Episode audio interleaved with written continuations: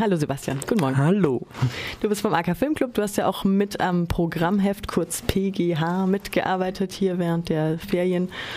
Ja, wir wollen jetzt mal ein bisschen gucken, was uns denn so erwartet in den nächsten paar Monaten. Wir wollen mal anfangen mit dem schönen Cover. Da habt ihr euch ja diesmal was ganz Besonderes ausgedacht. Mm, ja, das Cover äh, repräsentiert so ein bisschen den äh, Schnitt äh, durch unser Programm, was wir so alles zeigen. Deshalb eine Figur, die aus vier Filmcharakteren quasi zusammengeschnipselt wurde.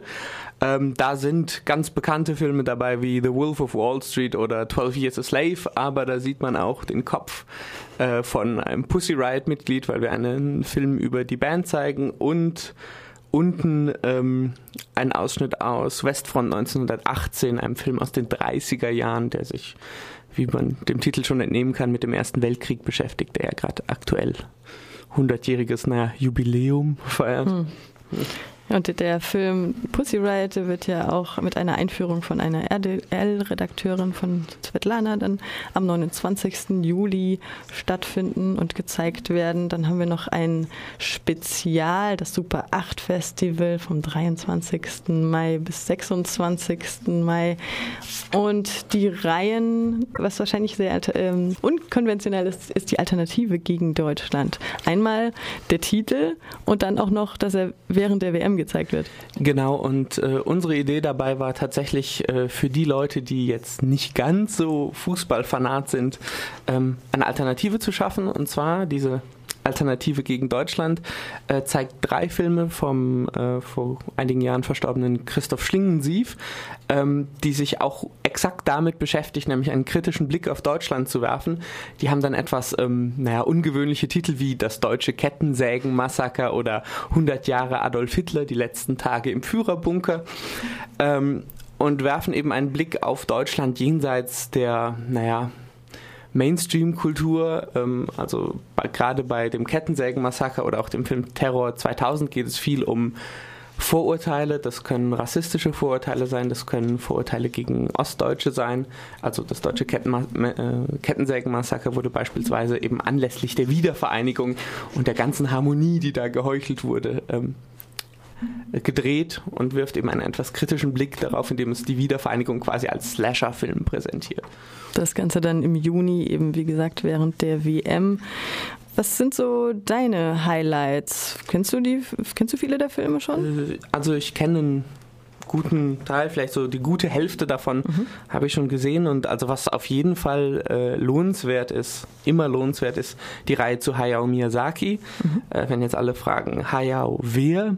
Es ist ein äh, japanischer Regisseur, ähm, der Animationsfilme dreht ähm, und der hat letztes Jahr angekündigt, in Rente zu gehen. Und ähm, was ihn ausmacht, lässt sich vielleicht ganz gut an der Reaktion eines Journalisten festmachen. Der meinte, oh nein, jetzt hat er mir nie die Chance gelassen, einen seiner Filme zu verreißen, weil sie eben alle als gut gelten. Ähm, er hat alles gewonnen, was man mit seinen mit Filmen nur gewinnen kann. Also Goldenen Bären, Goldenen Löwen, Oscar, ähm, ist wirklich alles dabei. Und äh, die Filme sind auch alle unglaublich erfolgreich, weil sie wunderschön sind und eben nicht nur verkopft, sondern auch einfach schön anzuschauen. Also das ist auf jeden Fall ein großes Highlight und die zeigen wir relativ früh im Prinzip schon ab der zweiten Woche, ab dem 5.5. immer montags. Und für mich noch ein Highlight, ein Einzelfilm, den wir drin haben, ist All is Lost. Der war gerade erst aktuell in den Kinos. Ähm, Robert Redford spielt da einen Mann, der nicht näher benannt ist, der auf einem Schiff sitzt ähm, und dieses Schiff schlägt leck, weil ein Container, der von einem Schiff gefallen ist, quasi sein Schiff rammt.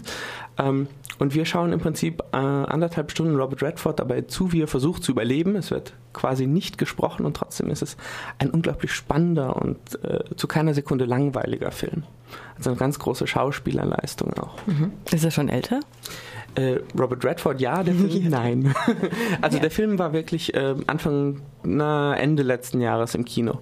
Ah, ja. ähm, der mhm. ist ganz nagelneu und ähm, es war, wurde auch viel darüber diskutiert, dass Robert Redford dafür nicht für einen Oscar nicht mal nominiert wurde, was aber eine gewisse Tradition hat. Mhm. Man mögen sie nicht.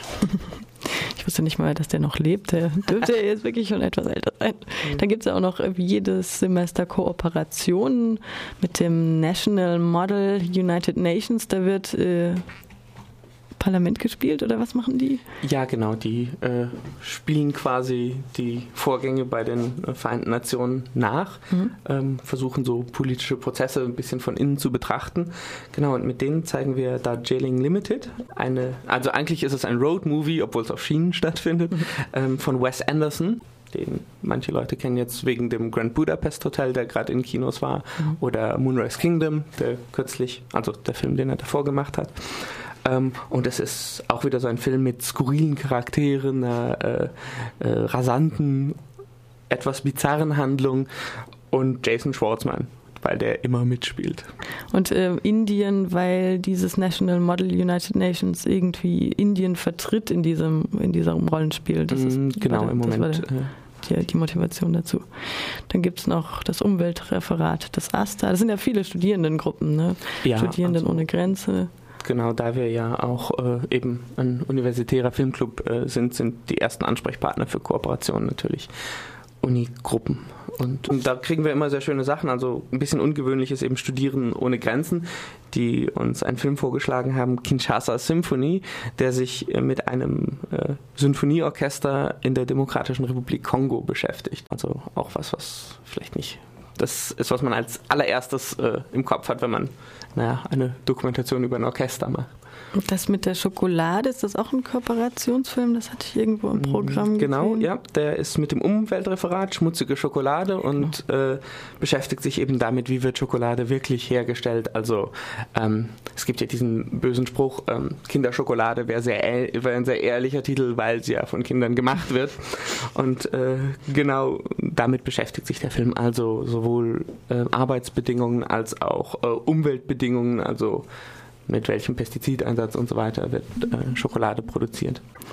Und was mich auch noch sehr interessieren würde, wäre die Reihe The Color Black, Sklaverei und Rassismus im amerikanischen Film. Ich glaube, in den letzten Jahren kamen da einige Filme neu ins Kino. Das war, glaube ich, auch die Motivation für diese Reihe. Genau, also die Idee dahinter ist, es gibt äh, schon eine relativ lange Tradition mit Filmen über die Sklaverei, aber eben weil gerade in den letzten Jahren äh, einige Filme dazu gekommen sind, äh, haben wir gedacht, ähm, haben wir gedacht, dass es äh, vielleicht gut wäre, gerade die neueren Filme vorzustellen, äh, die eben nicht so im klassischen Kanon des Hollywood stehen. Also an prominentester Stelle natürlich jetzt der Oscar-Gewinner 12 Years a Slave, ähm, den wir am 6.5. zeigen.